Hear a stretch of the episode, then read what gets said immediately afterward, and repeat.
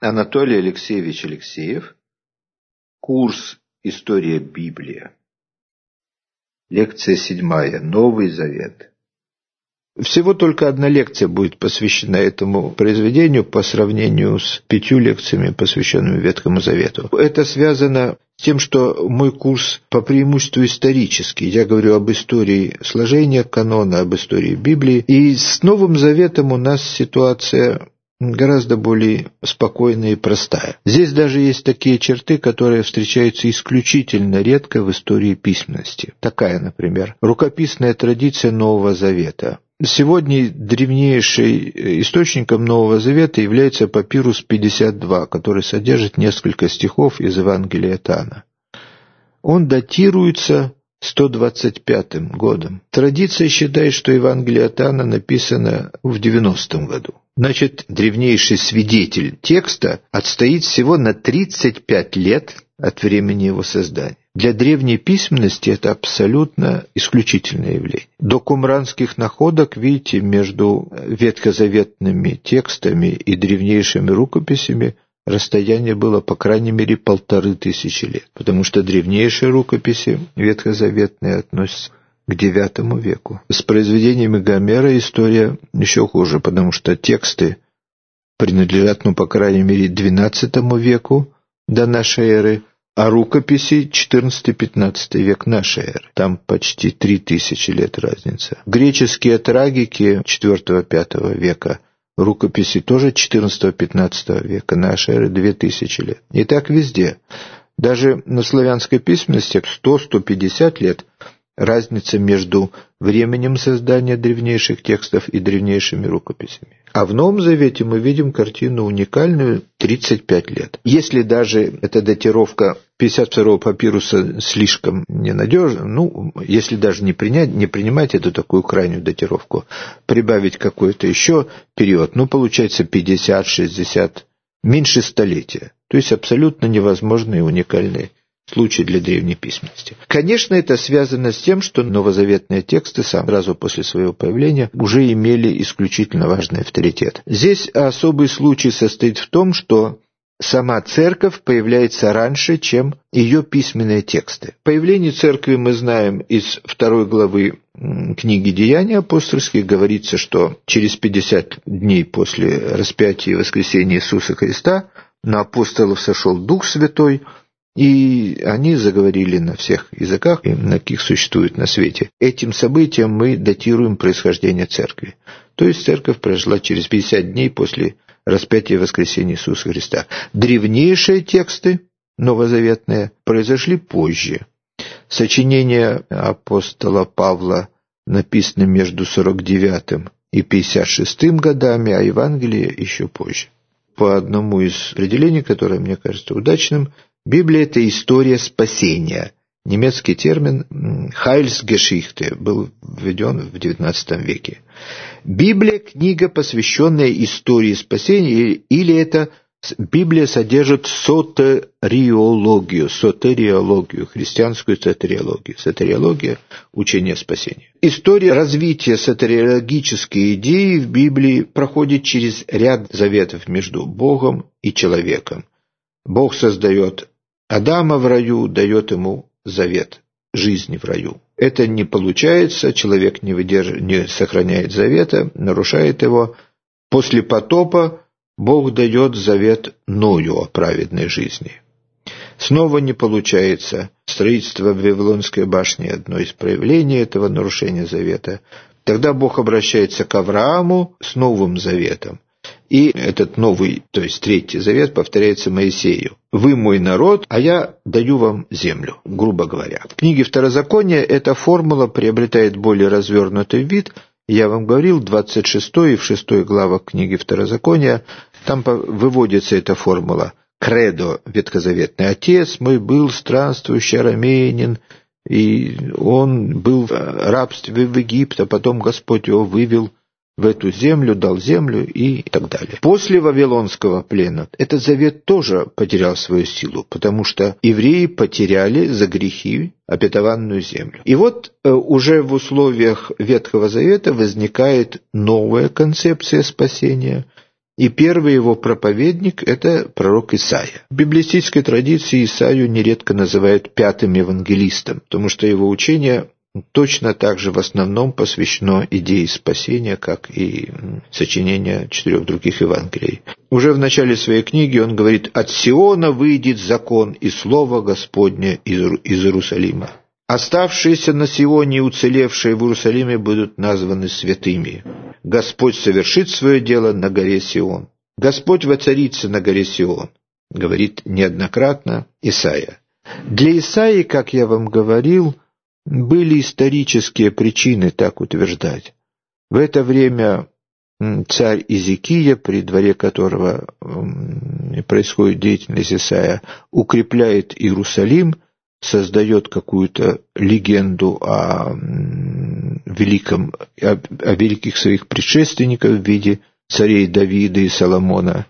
И возникает вот эта концепция мощной, могучей монархии, которая наследует Давиду. Эти темы мы видим в Псалтире. «Радость земли гора Сион», говорится в 47-м псалме. «Искупил Господь гору Сион», 73-й. «Благословен Господь от Сиона», 134-й псалом. Складывается такой сложный идейный комплекс, Сион сакрализуется, потому что на нем храм, как бы жилище Господа. Конечно, не подлинное жилье, Господь живет на небе, мы знаем. Но в храме как бы, храм как символ присутствия Бога. Сион, храм – это вместе Иерусалим. К этому прибавляется фигура национального царя. Царь – это лицо, которое получает свою власть, свою позицию через помазание. Помазание – специальная э, процедура, связанная с употреблением елея, там, священного масла. Помазанием получает свое положение священник, пророк и царь. Но первично она именно для царя. Таким образом образуется новый сатериологический центр в религиозной идее.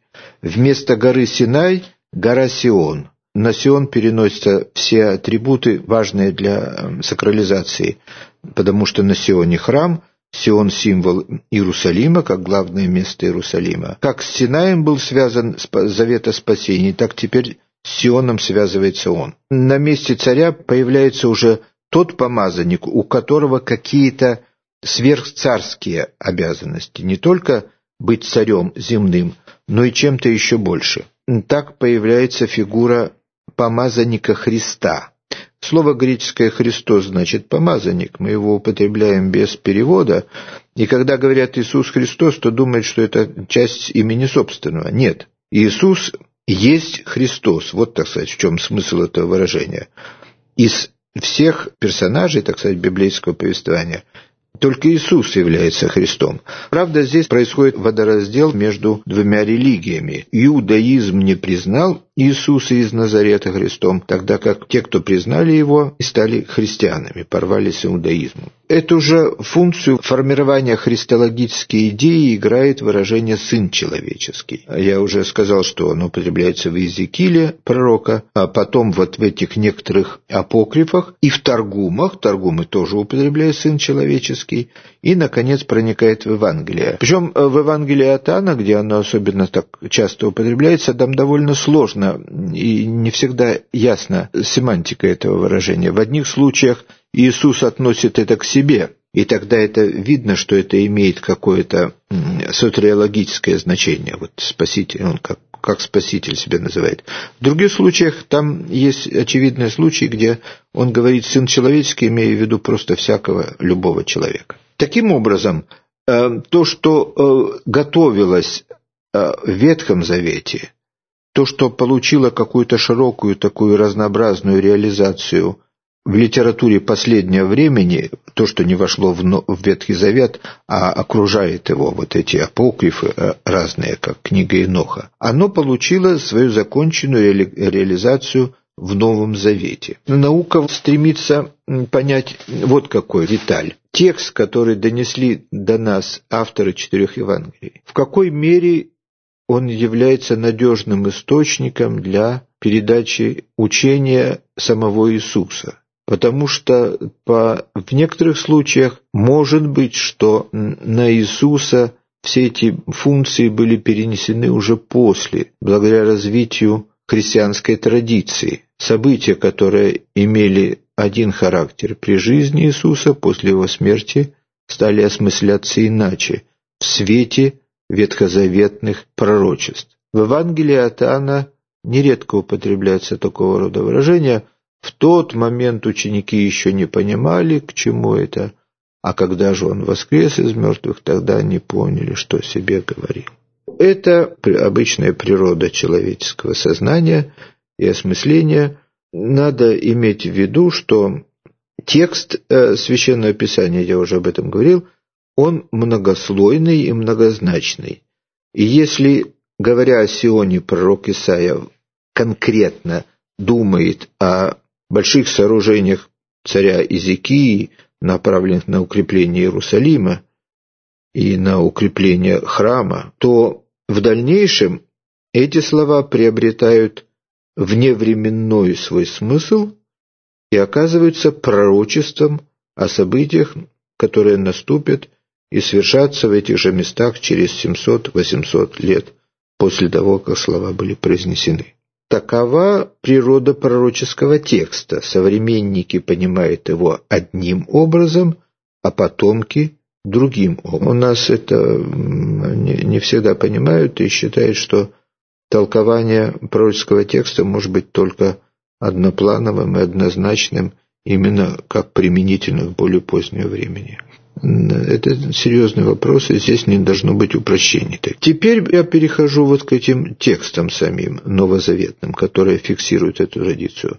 На первом месте стоит апостол Павел, как мы знаем из деяний апостольских и его собственных сочинений, вначале он был гонителем крестьянства, потом он отправился в Дамаск для того, чтобы там тоже навести порядок и разобраться с крестьянскими общинами. Но по дороге ему явился Иисус, и он уверовал, обратился и стал ревностным пропагандистом христианства. От него осталось 14 сочинений, письма апостола Павла, послания, мы их называем Самое раннее из них фессалоникийцам датируется 49 годом, римлянам самое позднее 56 годом. Не все сочинения его достоверны. С его сочинениями произошла такая история. Тщательное исследование, проведенное в середине 20 века одним немецким ученым, позволило установить, что около сотого года уже сочинения апостола Павла были собраны и переписаны в одну книгу. Все, что до нас дошло, уже восходит к этой книге, к этой сводной редакции сотого года. Это, конечно, хорошо, потому что наши рукописи, многочисленные их несколько тысяч, дают один и тот же текст, и мы можем им доверять. Но вот что было за эти полстолетия от произнесения этих речей до сотого года, теперь судить очень трудно. В посланиях апостола Павла мы часто видим обращение к одним и тем же темам. И возникает вопрос, не есть ли это деление одного письма на два –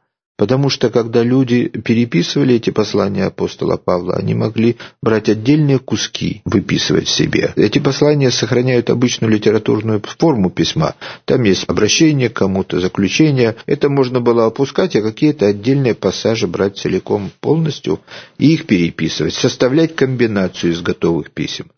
Поэтому некоторые послания не являются достоверными. Они, безусловно, восходят к мыслям апостола Павла, но, вероятно, возникли в каком-то другом виде. С этим большая проблема. Вот фессалоникийцам первое считается надежным, тогда как второе как будто бы представляет собой комбинацию другого материала другим образом. Безусловно, не относится к сочинениям апостола Павла послания евреям. Там идеология другая, которая более поздняя. Речь идет уже о организации церковной жизни, о роли священника в этой жизни. И в эпоху апостола Павла до 64 года, когда он погиб при гонениях на христиан, этот вопрос еще не мог стоять так как он представлен в этом послании. Апостолу Павлу принадлежит очень важная вещь – это развитие христианского богословия и развитие к Ветхому Завету. Христианское богословие он понимал как учение церкви, церковь как тело Христово, это очень важное его достижение. А к Ветхому Завету отношение такое. Ветхий Завет является прообразом Нового Завета. Апостол Павел первый употребляет выражение «Новый Завет», правда, он имеет в виду не корпус текстов, а вот новый союз между Богом и человеком. Это не очень удачное выражение, но здесь уже языковые причины заставили повторить вот это слово «номос» — «завет», как закон. Тогда как в действительности, как раз в послании к Галатам, он говорит о принципиальной разнице между Ветхим и Новым этими заветами. Ветхий завет построен на юридической норме, как закон, а Новый завет построен на норме другой, на норме благодати, такой, какая бывает отношение между любящим отцом и сыном, когда мы можем простить нашим близким все, и это прощение дает им гораздо больше, чем любое суровое наказание. Евангелие появляется около 70-го года. Ставится вопрос, какова была причина появления Евангелии? Первое поколение христиан думали, что второе пришествие близко, страшный суд близко, и вот-вот при жизни это будет. Это обсуждается в некоторых местах апостола Павла. Но когда разрушен был храм в 70-м году, и за этим не последовал страшный суд, что ожидалось, то тогда возникла необходимость зафиксировать письменно традицию христианскую. Так появились Евангелия. Это такая общая концепция. Но там не все с этим тоже гладко, потому что все-таки отражение гибели Иерусалима надежно не видно в этих Евангелиях. Они написаны как будто бы накануне падения храма Иерусалима. Во всяком случае, традиция считает так, что Евангелие от Марка было записано Марком со слов Петра в Риме, а Петр погиб в 64 году вместе с апостолом Павлом. Марк мог сделать записи, конечно, и позже. В самой стилистике Евангелия от Марка есть такие черты, которые могут говорить о записи под диктовку, потому что отдельные сцены в Евангелии от Марка плохо связаны между собой. Исследователи сравнивает Евангелие от Марка с бусами, как бусы нанизаны на нитку и соприкасаются друг с другом только внешним образом, по своей последовательностью, так и сцены в Евангелии, каждая представляет собой отдельный эпизод, и между ними нет внутренней связи. Иначе построенное Евангелие от Матфея – там есть стремление систематизировать материал. Вначале Матфей описывает какие-то речения Иисуса Христа, потом события. И совсем другое построение в Евангелии от Луки, где очень много э, своеобразного материала. Во-первых, литературное большое предисловие, где евангелист использует ветхозаветные образцы и создает вот в двух главах рассказ о Благовещении, о рождении Иисуса Христа, встрече э, младенца в храме, о его беседе со стариками там же в храме. Такое впечатление, что это навеяно какими-то литературными образцами, взятыми из Ветхого Завета. Кроме того, у Луки очень большое количество притчей, которые не знают другие евангелисты. Третье Евангелие мы называем синоптическими. Термин возник э, в конце XVIII века, когда Иоанн Гризбах, немецкий ученый, опубликовал эти три Евангелия в три столбца, параллельно друг другу. Синопсис – это термин, который в XVIII веке употреблялся для обозначения всякого рода обзора. Обзор Евангелий. Сегодня некоторые считают синоптические Евангелия называются так, потому что они как-то тождественным образом излагают, разглядывают предмет. Буквально переводя это греческое слово «опсис», «вид», «сюн», «с» какой-то общий похожий вид. Нет-нет. Синопсис в XVIII веке это был твердый термин, это обзор. Краткое изложение. Но все-таки он заметил, что эти три Евангелия можно изложить, построить более или менее параллельно, если в три столбца разместить их. Это не получается с Евангелием Этана. До тех пор научная традиция считала так, что Матфей первичен, к нему восходит Марк и Лука – в дальнейшем разработка синаптической теории привела Карла Лахмана, другой немецкий ученый. В 1835 году он предложил другую схему, что Евангелие от Марка первично, затем Матфея, затем Лука. Э, действительно, трудно объяснить, например, если бы Марк знал э, Евангелие от Матфея, он никак не мог бы пропустить Нагорную проповедь. Нагорная проповедь отражена у Луки в очень сокращенном виде. И это понятно, почему Лука сократил, потому что Лука не был иудеем, он был христианин из язычников, и он не понимал смысла Нагорной проповеди, которая представляет собой рассуждение по поводу Торы, закона. В Торе предписано то-то, а я вам говорю то-то.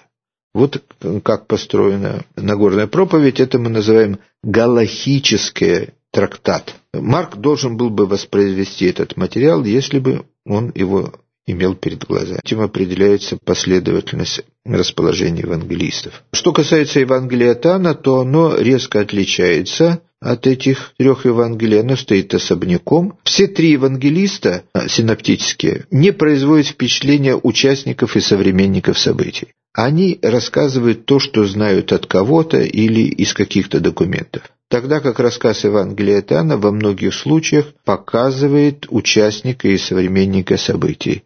В эпизоде беседы с самарянкой в четвертой главе Евангелия там есть такое вот странное, неожиданное место, которое заставляет так думать. Иисус Христос устал от пути, день, это был полдень, жарко, и он сел у колодца вот так. Там стоит греческое «хутос». Вот так. Как если бы рассказчик показывал при этом. Иоанн описывает эпизод у овечьей купели, куда сходит ангел, мутится вода, и кто первый войдет в мутную воду, тот выздоровеет, какой бы болезнью ни болел. Оказывается, совсем недавно археологи объяснили замутнения воды у овечьей купели. Нашли также устроенную другой бассейн. Овечья купель до нас не дошла в таком натуральном виде, но там можно предполагать, что было такое же геологическое строение. Там находилось два бассейна для сбора дождевой воды, один по другим. Каждый имел свой собственный круг источников. И когда нижний переполнялся, то вода начинала выступать в верхний бассейн и происходил круговорот воды в верхнем бассейне, которая шла снизу. Эта овечья купель была устроена таким образом. У Иоанна называется имя слуги, которому апостол Петр отрубил ухо в момент ареста Иисуса Христа. У него названия даются всех мест, где происходят события. Он явно очень осведомленный автор. Между тем он опускает такие важные эпизоды, как преображение и тайную вечерь. Мы находим, что он с этим материалом был знаком, но он иначе его интерпретирует и дает другое понимание этого материала. Вместо тайной вечери у него сцена накормления хлебами пяти тысяч человек. Накормление хлебами происходит, и после этого Иисус развивает идею, что его тело – это есть хлеб, а его кровь – это есть подлинное питье. Вместо преображения сцена происходит на площади, в толпе людей, когда раздается голос с неба «Это сын мой возлюбленный». И тот и другой случай можно легко объяснить из идеологии Иоанна. Иоанн не видит христианство как узкую группировку, собравшуюся вокруг Иисуса Христа.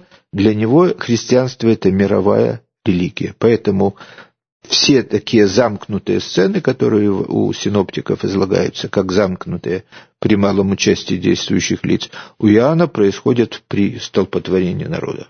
Остается еще одно маленькое сочинение, о котором я скажу и тоже принадлежит Иоанну Богослову. Это откровение его, последнее, апокалипсис. Оно очень похоже на те апокалипсисы, о которых я говорил в прошлой лекции.